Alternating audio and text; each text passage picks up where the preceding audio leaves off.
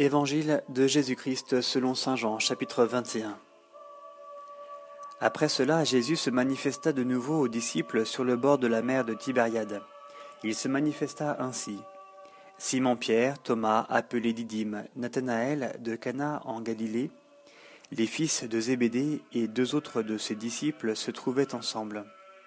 Simon-Pierre leur dit, Je m'en vais pêcher. Ils lui dirent, Nous venons nous aussi avec toi.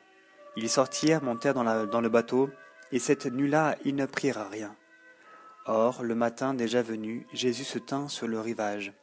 Pourtant les disciples ne savaient pas que c'était Jésus. Jésus leur dit, Les enfants, vous n'avez pas du poisson? Ils lui répondirent, Non. Il leur dit, Jetez le filet à droite du bateau, et vous trouverez. Ils le jetèrent donc, et ils n'avaient plus la force de le tirer, tant il était plein de poissons. Le disciple que Jésus aimait dit alors à Pierre, C'est le Seigneur. À ces mots, C'est le Seigneur, Simon-Pierre mit son vêtement car il était nu, et il se jeta à l'eau. Les autres disciples, qui n'étaient pas loin de la terre, mais à environ deux cents coudées, vinrent avec la barque, traînant le filet de poisson. Une fois descendus à terre, ils aperçoivent, disposé là, un feu de braise avec du poisson dessus et du pain. Jésus leur dit, Apportez de ces poissons que vous venez de prendre. Alors Simon-Pierre monta dans le bateau et tira à terre le filet, plein de gros poissons, cent cinquante-trois. Et quoi qu'il y en eût tant, le filet ne se déchira pas. Jésus leur dit, Venez déjeuner. Aucun des disciples n'osait lui demander, Qui es-tu? Sachant que c'était le Seigneur. Jésus vient, il prend le pain et il le leur donne, et de même le poisson.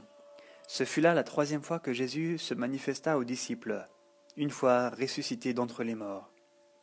Quand ils eurent déjeuné, Jésus dit à Simon-Pierre, Simon, fils de Jean, m'aimes-tu plus que ceci? Il lui répondit, Oui, Seigneur, tu sais que je t'aime. Jésus lui dit, Paix mes agneaux. Il lui dit à nouveau une deuxième fois, Simon, fils de Jean, m'aimes-tu Oui, Seigneur, lui dit-il, tu sais que je t'aime. Jésus lui dit, Paix mes brebis.